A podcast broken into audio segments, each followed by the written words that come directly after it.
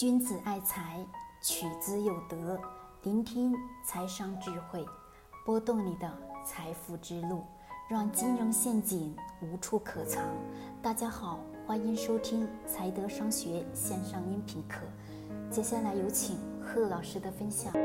晚上好，今天我们来聊聊货币通胀的事情。在咱们的五月的十五日，将会有再一次的降准，去释放大约的资金为两千八百亿。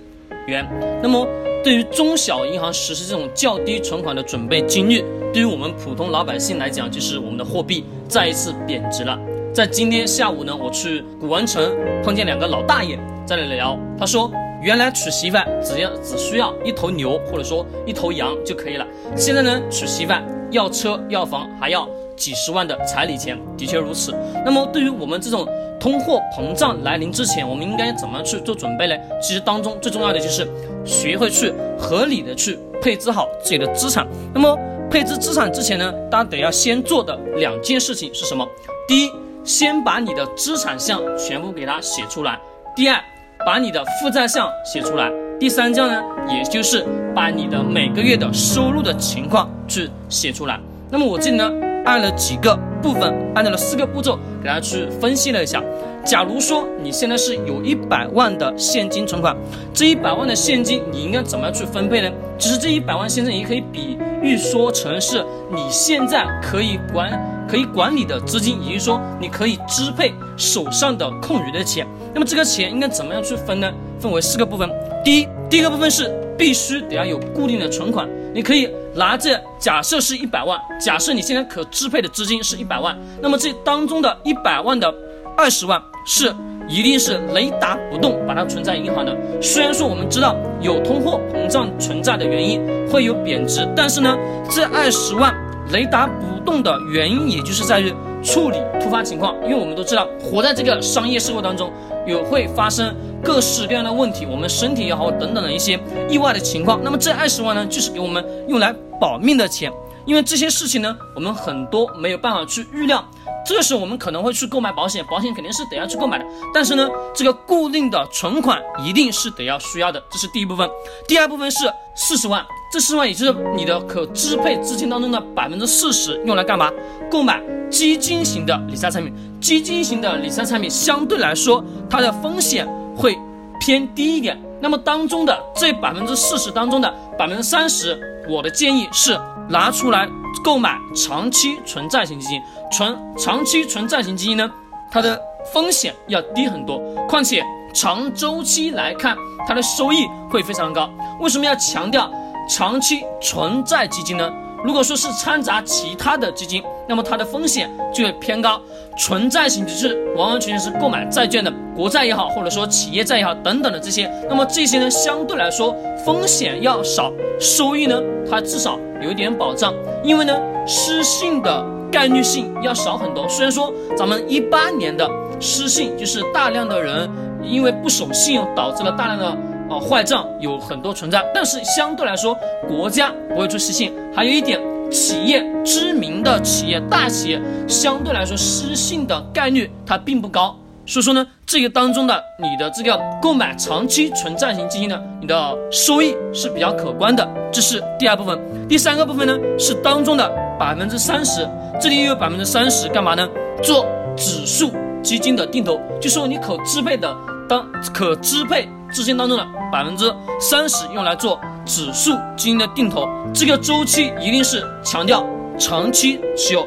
长周期来看，基金定投的方式，它能让你跑赢大盘，跑赢大盘，跑赢我们的上证指数。上证指数通常的这种情况下，你高位一买，低位一买，因为属于定投，对不对？高位一买，低位一买，长周期来看，它的价格会拉得很低。只要说可以耐心的持有。长周期来看，一定是非常的可观，并且巴菲特曾经在公开场合多次的有推荐过。所以说呢，指数型基金相对来说风险偏低，收益非常可观。这是第三部分。那么第四部分呢，是百分之十，这百分之十用来购买什么？购买咱们的股票型基金，股票基金或者说直接购买股票都可以。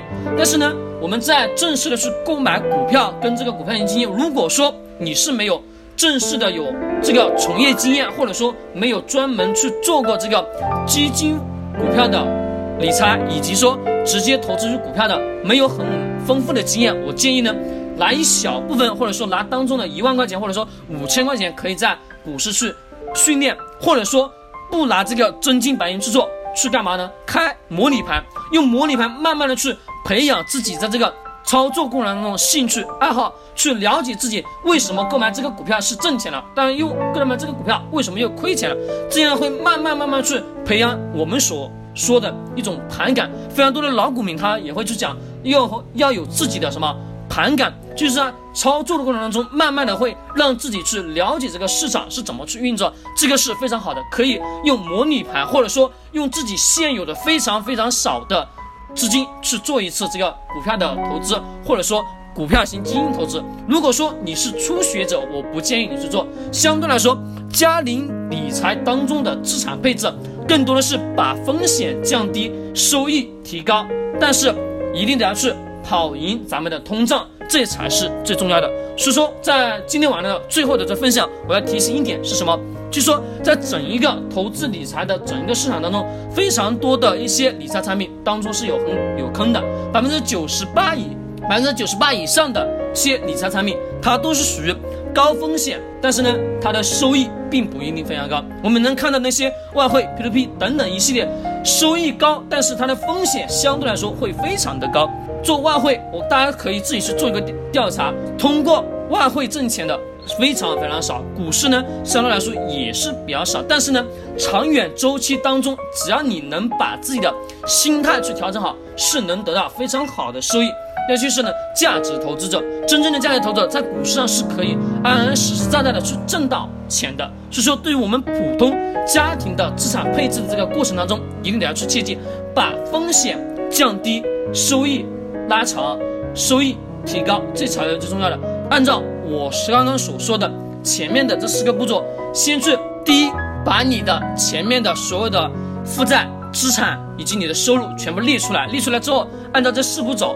第一步呢是百分之二十固定的存款雷打不动，第二步呢四十万购买去这个基金，就是百分之四十购买理财型的基金，这基金呢可以去买债券型长期存债型基金。那么还有第三部分就是百分之三十的可以用来做指数型基金的定投，再有呢就是最后的第四部分百分之十用来购买。股票型基金，或者说拿了这十万直接去购买股票都可以。其实我建议不要一下十万的进去，而是做什么？